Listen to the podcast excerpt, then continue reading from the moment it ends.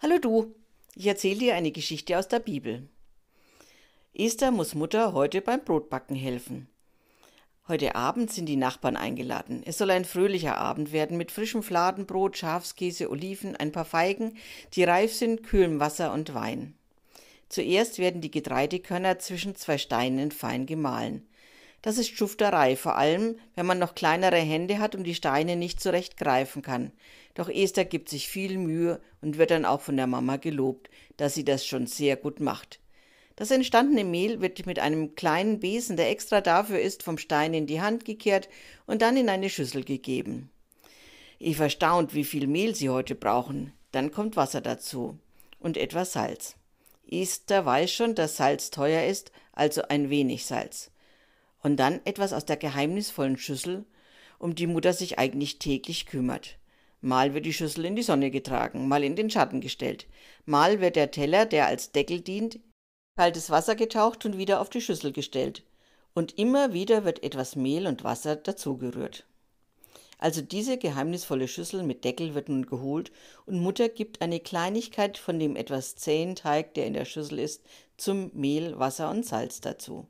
Und dann wird geknetet und geknetet und weiter geknetet. Mutter fängt an. Am Anfang klebt alles noch irgendwie an ihren Händen, dann wird es besser. Jetzt darf Esther auch kneten. Aber ordentlich muss sie das machen. Immer alles unten aus der Schüssel nach oben kneten und dann wieder unten anfangen. Was für eine Aufgabe. Esther ist langsam geschafft. Das sagt die Mutter aber auch schon. Esther, ich glaube, jetzt ist der Teig gut. Wann ist denn ein Teig gut, will Esther wissen.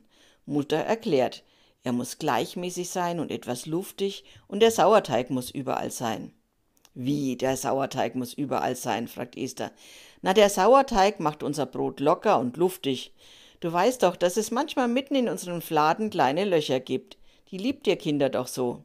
Ihr zieht dann das Brot auseinander, oben ist eine knusprige Schicht und dann kommt eine weiche Schicht. Und beim unteren Teil ist es genauso. Erst die weiche Schicht und dann die knusprige Schicht.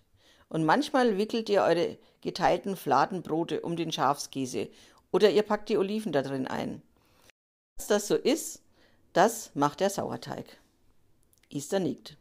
Sie mag das, wenn man das Brot so teilen kann. Und weil die Mama gerade so gut erklärt, fragt Esther gleich weiter. Was ist eigentlich der Sauerteig? Mama antwortet, also so ganz genau kann ich dir das auch nicht erklären. Es ist Mehl, Wasser und ganz wenig Salz. Und man muss vorsichtig mit ihm sein. Kalt mag er es nicht, der Sauerteig, dann geht er ein. Er ist dann nicht mehr so luftig und klebrig. Und wenn es zu warm ist, dann kann es sein, dass der Sauerteig aus der Schüssel herauswächst. Und dann kann man ihn auch nicht mehr verwenden. Es dauert ganz schön lange, bis man weiß, wie man mit ihm umgeht. Die Oma hat mir das immer wieder gezeigt, bis ich das konnte. Und manchmal musste ich den Sauerteig erst wieder von vorne beginnen. Dann gab es eine gute Woche ungesäuertes Brot. Das ist dann hart und fest. Esther nickt.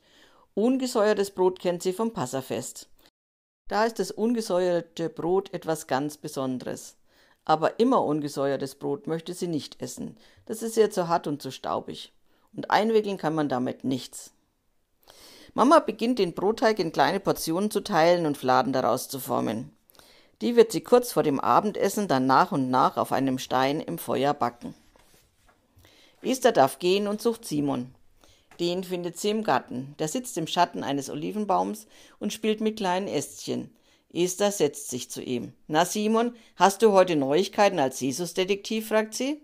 Ich konnte mich ja heute nicht umhören. Heute musste ich beim Brotbacken helfen, erklärt sie ihm. Simon schaut sie an und meint dann, ich habe was gehört über das Reich Gottes und den Sauerteig. Er zuckt mit den Schultern. Was das wohl zu bedeuten hat, ich habe keine Ahnung. Und der, der es erzählt hat, ist weitergegangen. Ich konnte ihn auch nicht mehr fragen. Na, das bekommen wir doch raus, ermutigt Esther Simon. Außerdem bin ich seit heute eine Spezialistin für Sauerteig. Der ist nämlich im Brot, das wir heute Abend essen, erklärt sie Simon. Simon staunt. In unserem Brot? Ja, sagt Esther, aber das erkläre ich dir morgen. Jetzt kommen gleich unsere Nachbarn. Wir werden noch etwas helfen müssen. Es wird bestimmt ein schöner Abend. Wir dürfen sicherlich länger aufbleiben und mit den Kindern spielen. Und wirklich so ist es. Das Brot ist lecker, es ist schönes Wetter und alle sitzen noch lange vor dem Haus. und spät wird es natürlich auch. Am nächsten Morgen hat Esther zunächst den Sauerteig und das Reich Gottes vergessen. Doch Simon erinnert sie gleich nach dem Frühstück. Was machen wir denn jetzt, Esther? fragt er sie, wir Jesus-Detektive. Na, wir machen das wie immer. Du gehst zum Töpfer und ich an den Brunnen und vor dem Abendessen treffen wir uns an der Hauswand. Gesagt, getan. Simon verkrümmelt sich zum Töpfer und Esther geht eifrig Wasser holen. Kurz vor dem Abendessen treffen sie sich, wie ausgemacht. Simon lehnt schon an der Hauswand. Man sieht ihm an, dass er nicht so erfolgreich war. Esther setzt sich zu ihm. Mensch, Esther, es ist einfach nicht mehr zu hören als gestern. Das Reich Gottes gleicht einem Sauerteig, der ins Mehl gerührt wird. Esther nickt. Das ist wirklich die Kernaussage. Die Frauen am Brunnen haben auch darüber gesprochen. Sie haben noch erzählt, dass Sauerteig auch für drei Säckchen Mehl reicht, um einen gesäuerten Teig zu bekommen. Simon zuckt wieder mit den Schultern. Und was macht Sauerteig? Das kann Esther ihm gut erklären. Sauerteig macht das Brot luftig. Erinnerst du dich an das ungesäuerte Brot des Passafestes? Das ist hart und staubig. Das durchsäuerte Brot hat Luftblasen im Brot und es ist innen weich und außen hat es eine Kruste. Du kennst doch unser Brot. Simon nickt. Ja, und was hat es jetzt mit dem Reich Gottes zu tun? Esther muss nachdenken und dann hat sie eine Idee. Wenn das Reich Gottes mit dem Sauerteig verglichen wird, dann heißt das doch, dass man mit einer kleinen Menge Großes bewirken kann. Etwas Sauerteig und der Brotteig wird luftig etwas Reich Gottes unter den Menschen und wir werden fröhlich, hoffnungsfroh und weicher. Sie schaut Simon an. Kannst du verstehen, was ich meine? Wir hören Geschichten von Jesus über das Reich Gottes und es steckt uns an. Wir wollen, dass sich was verändert. Nichts soll hart und eingestaubt sein, nein, lebendig soll es sein. Komm, lass uns mit den Eltern beim Abendessen darüber reden, sagt Esther und steht auf.